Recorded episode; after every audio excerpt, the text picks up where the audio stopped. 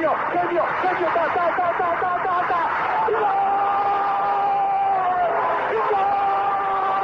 Dennis Bergkamp, Dennis Bergkamp, Dennis Bergkamp neemt de bal aan. Dennis Bergkamp, Dennis Bergkamp, Dennis Bergkamp, Dennis Bergkamp, Dennis Bergkamp. Posse de bola para Portugal, vai Éder, vai Éder, vai Éder, vai Éder, chuta, chuta, chuta!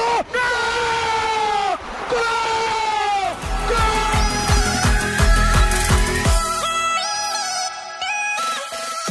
Olá pessoal, bem-vindos a Bola ao Meio, podcast que aborda os temas do momento, sem fintas, mas com muitos golos. Ora viva, bem-vindos ao Bola ao Meio. O meu nome é André Zeferino e o tema de hoje é a Youth League e o seu viver de talentos.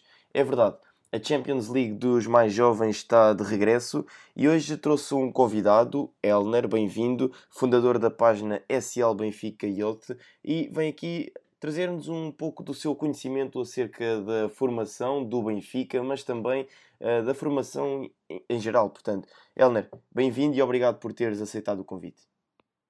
Uh, obrigado pelo convite. Uh, é a primeira vez que uh, entro num podcast. já tinha já teve convites para outros, mas nunca chegou a acontecer e fico feliz que a primeira vez seja aqui com a ProScout. Vamos começar pela aquela que é a pergunta óbvia para mim. Em relação ao Benfica, consideras ser candidato, outsider ou tem mesmo a obrigação de ganhar a competição?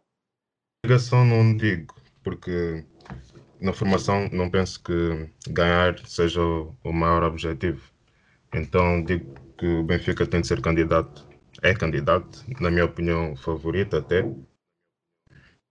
E, mas é chegar lá, jogar como sabem e depois ver o que, o que vai acontecer.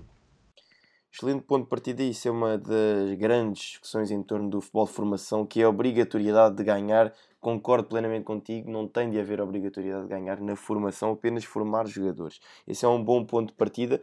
E já que tocaste nesse ponto, uh, vou, vou lançar aqui outra questão que é quando chegamos a estas fases finais das competições, em que obviamente alguns dos adeptos querem ganhar, como os próprios jogadores também querem ganhar, os clubes por vezes uh, fazem aquilo que é o rebaixamento, por assim dizer, de jogadores que já deram o salto para a equipa superior, para a equipa A, por exemplo, para se tornarem mais fortes. Isso acontece, por exemplo, no, na fase final do campeonato de Júniores, em que as principais equipas, Sporting, Benfica e o Porto, fazem isso que é baixar alguns jogadores que já estão a jogar na equipa B, por exemplo, para tornar a equipa mais forte. Tu concordas com esta visão dos clubes, por assim dizerem, baixar os jogadores e também que se perspectiva que vai acontecer aqui na Youth com o Benfica? Uh, de certa forma, sim. Aqui vem tipo, um pouco contraditório, porque o objetivo principal não é ganhar, mas os clubes querem ganhar.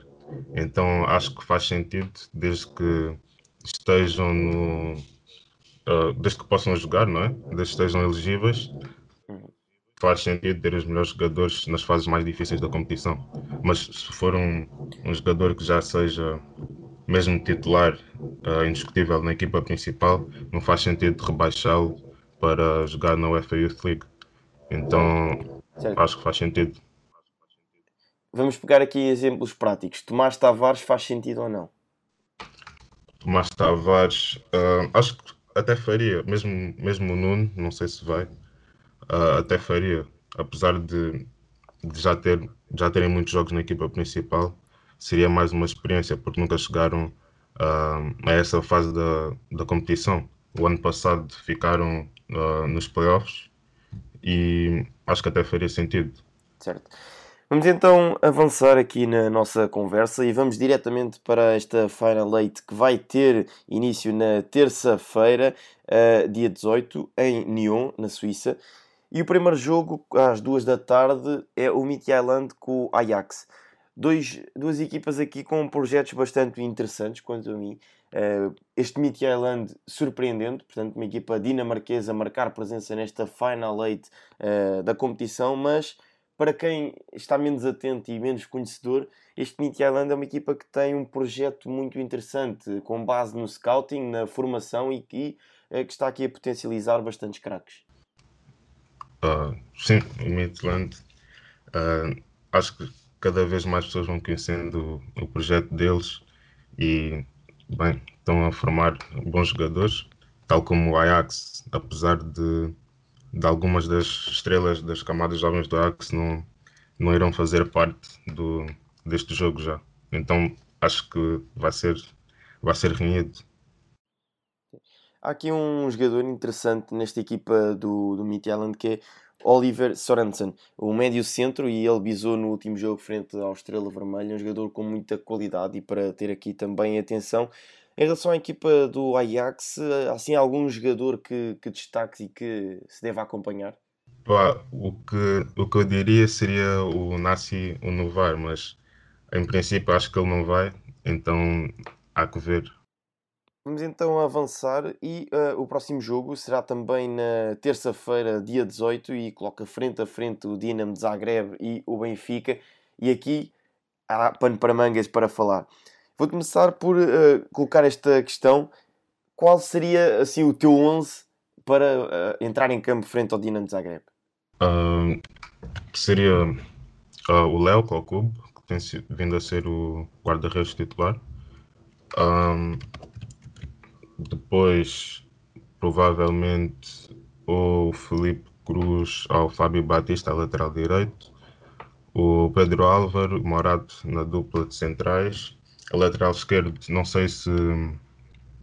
Não sei se o. Nuno Tavares vai jogar. Sim, não sei se ele vai, se, se ele vai ser chamado. Se não for, um, tem o Rafael Rodrigues, um, que, já, que já fez alguns jogos no UEFA Youth League. E se, e se ele não jogar, até é possível que adaptem o Rafael Brito esquerdo, como já aconteceu no, no primeiro jogo. Depois, no meio, uh, o Rafael Brito, a média defensiva, depois o Tiago Dantas e o Ronaldo Camará. Depois pode ser, um, talvez alguém com, com o Tiago Gouveia na esquerda e o, o, o Marembalo na direita. O Gonçalo Ramos à frente. Ou também podem jogar com o, com o Tiago Gouveia e pôr mais um, um, mais um médio como o Bernardo e, e jogar de forma diferente, de, com outro esquema tático. Sim, era, era por aí que eu ia pegar, porque aquilo que temos na memória desta equipa do Benfica na Youth League é aquele jogaço frente ao Liverpool em que uh, dominaram por completo o Liverpool e fizeram um jogo uh, muito, muito positivo e que jogou o Paulo Bernardo e jogou o Tiago Dantas na esquerda com muitos movimentos interiores também característico do, do seu jogo. Achas que esta equação Paulo Bernardo e Tiago Dantas vai, vai acontecer ou o Paulo Bernardo não vai jogar ou o Dantas não vai jogar? Pá, da forma uh, que eles estavam a jogar uh, e as exibições falam por si, acho que faz todo sentido ter, ter os três mesmo, o Ronaldo, o Tiago Dantas e o Paulo Bernardo a jogarem juntos, porque uh, estavam mesmo a fazer a diferença. E em vez do, por exemplo, contra o Liverpool foi o Thiago Gouveia, mas pode ser o Omar embalou do outro lado e pronto, o Thiago Dantas do lado esquerdo. Acho que faria todo sentido e vamos esperar para ver. Olhando para esta equipa, qual é assim dois, três jogadores que uh, entrar com facilidade na próxima temporada uh, na equipa? Tirando aqueles que obviamente já, já se estrearam, o caso do Nuno Tavares, o Tomás Tavares, mas assim, jogadores que ainda não apareceram na equipa principal do, do Benfica, que jogadores é que vês com capacidade para integrar a pré-época e quem sabe continuar? Pá, acho que o primeiro caso uh, que seria óbvio, acho que será o Morat. Acho que o Jorge vai dar-lhe oportunidades para jogar. Um, até porque faz todo sentido dos centrais, ele é o mais, mais experiente, o, o que teve melhores exibições na UEFA Youth League e na equipa B. Uh, e também pelas suas qualidades, que é mesmo brutal. Um, e há que uh, melhorar em, em vários aspectos. Vai fazer uma parte da temporada na equipa B, mas de certeza terá as suas oportunidades na equipa A. Depois, uh, o que eu gostaria de ver pessoalmente seria o Tiago Dantas uh, como médio na, na, equipa principal. Não sei qual é o plano de Jorge Jesus para ele. Acho que será avaliado durante a UEFA Youth League e a pré-época. E espero que, espero que tenha boas exibições, porque é daqueles jogadores mesmo que, que tem qualidade para, para ser o poster boy do, do clube. Uh, Deixa-me só, deixa só interromper-te deixa só interromper para falarmos aqui um pouco sobre esta questão de Tiago Dantas, porque é uma questão já discutida há, bastante tempo no, nas redes sociais e no mundo do, do futebol, que é a dificuldade que o Tiago está a ter para dar o salto e o porquê, e coloca-se aqui muitos porquês, o porquê de não ser aposta. Eu próprio já escrevi sobre o Tiago e não há qualquer dúvida de, das suas qualidades. Na tua visão, onde é que reside a dificuldade para o Tiago poder dar o salto para a equipe principal e estar a, a demorar e, quem sabe, a ter dificuldades? Pá, eu vejo uh, de várias formas, porque algumas pessoas dizem que é o tamanho não é alto e relacionam isso com falta de intensidade, entre aspas. Um, mas eu acho que um, ele tem qualidade para chegar, para, para chegar ao Benfica e convencer. Acho que o esquema tático do ano passado também não lhe favorecia muito no 4-4-2. Um, então acho que era difícil ele ter lugar sequer. Mas com a entrada de Jorge Jus, um, o esquema até pode ser igual, mas as dinâmicas são diferentes. E acho que se ele tiver a oportunidade, uh, vai, vai mostrar o seu, a sua qualidade no clube. E qual é para ti a posição em que ele pode render mais? Encostado à linha, jogar extremo no meio, a 10, 8? Pá, acho que é mais a 8. Com a liberdade, pronto, para, para, para fazer o que quiser, entre aspas. Acho que ele é muito versátil. Até uh, o, o meio campo do Benfica, nesta UEFA Youth League, uma das, uma das qualidades dos, dos seus jogadores é, é a versatilidade mesmo. Podes vê-lo a baixar uh, na zona de 6, podes vê-lo na ala, podes vê-lo atrás do, do avançado. Então, no caso do Thiago, acho que a 8 é a melhor posição dele, mas a versatilidade mesmo é, é outra das suas qualidades.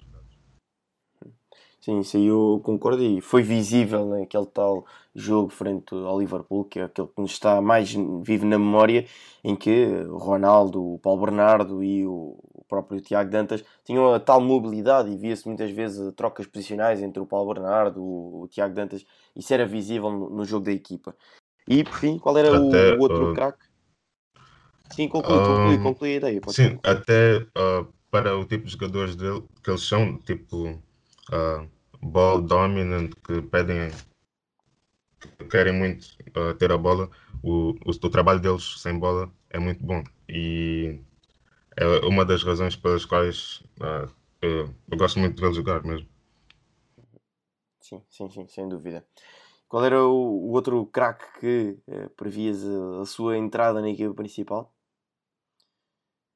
Uh, diria Pá, ele já fez dois gols pela, pela equipa principal, mas diria que o Gonçalo Ramos uh, está, vai ser uh, uma mais-valia para o clube.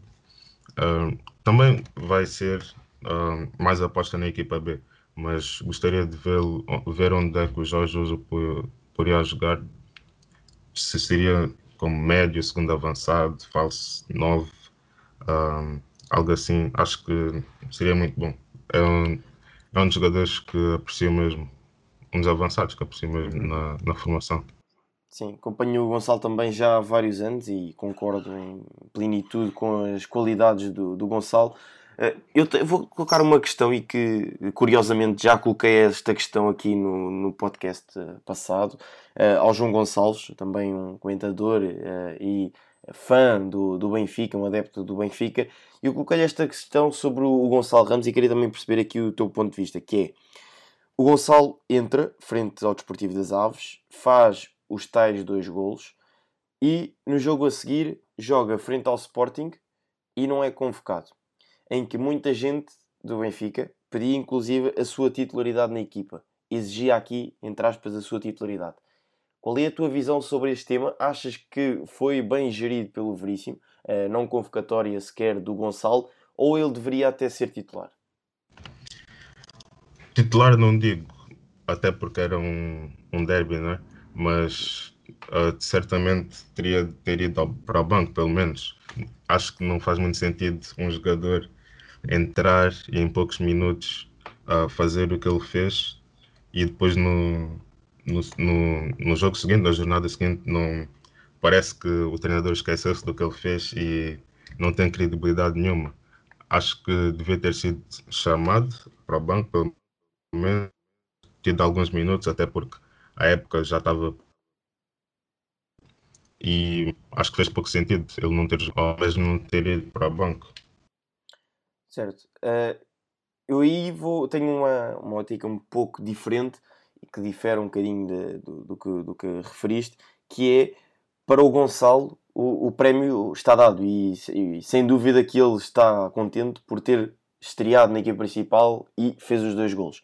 E agora colocamos no, no, no sentido de ser convocado, lançá-lo a jogo e o jogo correr mal e ser um, um, desastre. Porque não sabemos se o Gonçalo está, está preparado, porque nem todos vão ser João Félix e aparecer e estarem claramente aptos e preparados para dar esse salto. Portanto, esse tipo de gestão aqui emocional também é, é necessária. E, portanto, eu, eu aqui concordo que por vezes é preferível deixar o jogador de fora do que correr riscos que podem ser até desnecessários, porque, como disseste bem, a época estava concluída e o Gonçalo tem toda uma pré-época para trabalhar e se integrar numa equipa que ainda não vinha a ser de feita, uh, forma de feita consistente. Sim, eu, eu percebi isso. Mas até a época já estava perdida, não dava para ganhar o título. Acho que mesmo que ele tivesse uma, uma mais exibição, não, não sei se o afetaria muito, mas até percebo o, o teu ponto de vista. Acho que se calhar o que me estás a dizer foi o que o Veríssimo tentou fazer, que é controlar, controlar a euforia à volta do, dos gols dele, das, das exibições. Sim, sim, sim. Até porque no, no universo Benfica eh, parece que eh, com a venda do, do João Félix criou-se aqui um estigma Félix em que tem todos os jogadores da formação que saem para a equipa A têm de ser João Félix e eh, como sabemos isso é difícil. E não vai acontecer por, por muito tempo, sim. Só colocar aqui uma questão ainda sobre este jogo Dinamo Zagreb e Benfica é que falaste do, do Morato eh, um defesa central de grande potencial e também qualidade. Do outro lado, do Dinamo Zagreb, dos croatas, há um, um jogador que uh, me salta à vista, Josko Gvardiol. 18 anos de idade, já fez 12 jogos e um gol pela equipa principal do Dinamo Zagreb. Participou também aqui na UEFA Youth League, onde desta temporada já fez 8 jogos pela equipa croata. Não sei se conhece o, o jogador uh, e se achas aqui, caso conheças, que pode ser uh, alvo de tubarões e inclusive já acabou a ponto para o Benfica. Uh, por acaso eu tive a oportunidade de ver o jogo contra o Bayern. Uh, ele até acho que marcou um gol, já, não, já não lançou na própria baliza, mas lembro-me de ver o jogo e ele jogou muito bem, de facto. Depois vi highlights, alguns highlights dele e parece ter um, um potencial enorme já não sei se já está associado a clubes, a outros clubes grandes, mas vai ser o, uma batalha entre ele e, e os avançados. Vamos então avançar e o próximo jogo também coloca frente a frente uh, duas equipas, quanto a mim, interessantes: Salzburgo e Lyon. Lyon, que na equipa A está a fazer uma campanha, diria eu, impressionante e está nas meias finais da Champions League aqui nos quartos finais da UEFA Youth League, com a ambição também, digo eu, de chegar às meias finais. Sim. Um, bem, o Salzburgo já ganhou a competição uma vez, infelizmente foi contra o Benfica. Uh, eu vi o jogo contra o Porto e eles têm jogadores de muita qualidade. O, o Sucic tem mais alguns e acho que francamente, acho que são favoritos contra o Lyon, porque o Lyon, uh, dos jogos que eu vi contra o Benfica e contra a Atalanta, se não me engano, um, tem muita qualidade individual, mas um, no, o coletivo não me pareceu ser um, nada para lá de, nada do outro mundo, assim dizendo. E tendo em conta que não vão ter a sua maior estrela, que é o Ryan Sherky, uh, acho que para este jogo o Salzburgo é, é favorito. Sim, eu diria que o Salzburgo é favorito não, neste, não apenas neste jogo, mas também uh, em toda a competição. E um, ficou visível frente ao Futebol Clube do Porto, em que foi um, um jogo uh, também de grande nível e de grande qualidade, mas esta equipa do Salzburgo também aqui a par daquilo que é o, projeto Red Bull, é que acima da qualidade individual denota-se uma qualidade coletiva muito interessante. E uh, se tiverem a oportunidade, obviamente, para ver um jogo desta equipa do, do Salzburgo, vejam de facto as dinâmicas coletivas desta equipa, porque ficou vincado contra o Futebol Clube do Porto, as tais dinâmicas, e eu lembro-me de estar a discutir isto com, uh, com alguns amigos, que era sequer a dificuldade que nós tínhamos em entender qual era o esquema tático utilizado. Porque existe de facto essa dificuldade quando se analisa este Salzburgo. Sim, mesmo o mesmo Leipzig que jogou no, na fase de grupos contra o Benfica, aconteceu o mesmo. Eles podem estar a jogar num 4-4-2, passar para um 4-1-2, um 1-3-2 ou depois de repente passar para 3 atrás e é a fórmula, é a fórmula de Salzburgo, né? A fórmula Red Bull uhum. até. E bom, eles estão a dar frutos na Champions também e são um modelo a seguir. Sim. Também há quem não concorde com isso. Uh, eu, por mim, não vejo nada contra isto, porque uh, estes modelos uh, de empresas a entrarem no futebol por, bem, por muito digam que os clubes têm que ser o associativismo uh, e a junção de, de pessoas, eu não vejo que isto seja um problema quando os projetos são bem estruturados. Uh, quando estes clubes, quando estas empresas entram dentro dos clubes e têm de facto uma estrutura sólida, como o Red Bull tem demonstrado e que tem vindo a trabalhar e a ter resultados, eu não vejo problemas nisto. Agora nesta equipa do Salzburgo, e para fecharmos aqui este capítulo Salzburgo, porque me saltou claramente à vista e, já falaste sobre ele, que é o croata, o Luka Suzic. Para mim, um médio de enorme qualidade e potencial. Sim, Suzic, uh, eu tinha ouvido falar mais do, do Pokorny durante do que eu li antes dos jogos, mas o Suzic uh, pareceu-me ser a estrela do meio campo do, naquele jogo contra o Porto. E até acho que foi melhor. E sem ser ele, o Ocó também jogou muito bem. E depois o ADM, que, que já foi associado ao, ao Bayern, ao Barcelona. E é o, o jogador estrela no, no ataque. Uhum. Sim, eu, eu, na altura Uh, fiz até um tweet sobre o Lucas Suzic porque eu tive que ir procurar uh, mais sobre este jogador porque de facto saltou-me à vista as suas qualidades, a facilidade com que ele pegava no jogo, com que uh, transportava o jogo da equipa, a criatividade, a qualidade no passe, na recepção. Portanto, sem dúvida nenhuma, chamou-me a atenção e, portanto, aqui deixar este apontamento da qualidade deste jogador.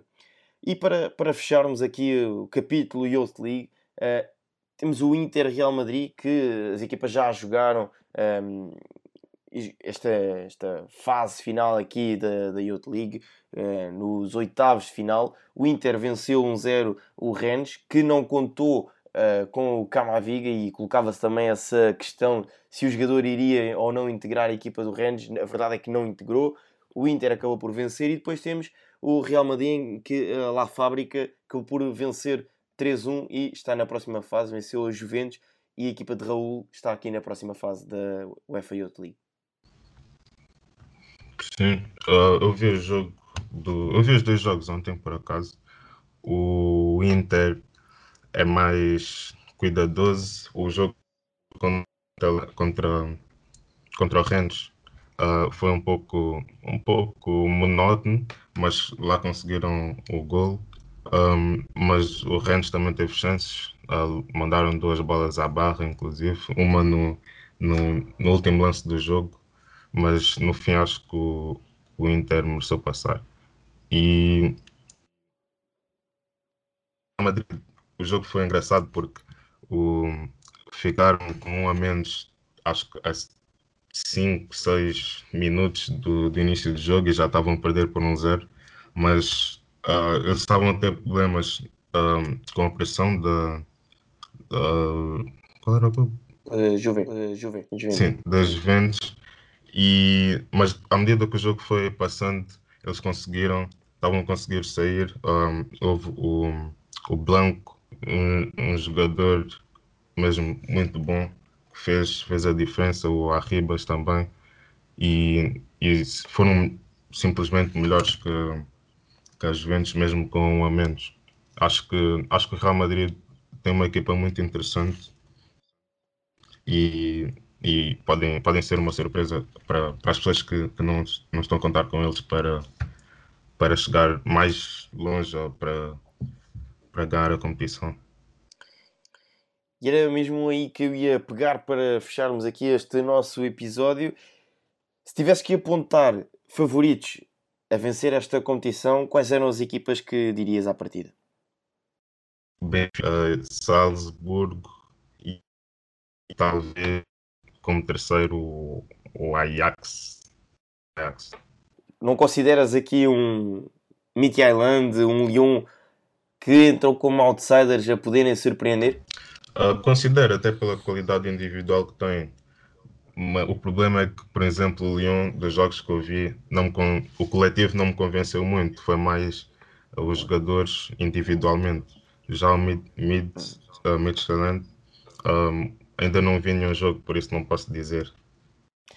Okay. Fica lançado então o convite para assistirmos a esta UEFA Youth League, aquele que é um viveiro de talentos. Elner, obrigado por teres marcado aqui presença no podcast Bola ao Meio. Será sempre um prazer rever-te aqui na, no nosso podcast. Obrigado pelo convite. Portanto, já sabem, Acompanhem-nos nas nossas redes sociais, fiquem a par dos conteúdos produzidos pela ProScout. O Bola ao Meio está de volta para a semana. Um forte abraço e até breve. Obrigado por nos terem seguido em mais um episódio. Sigam a ProScout nas redes sociais em Facebook, Twitter, Instagram, YouTube e principalmente no nosso site em www.proscout.pt. Até à próxima!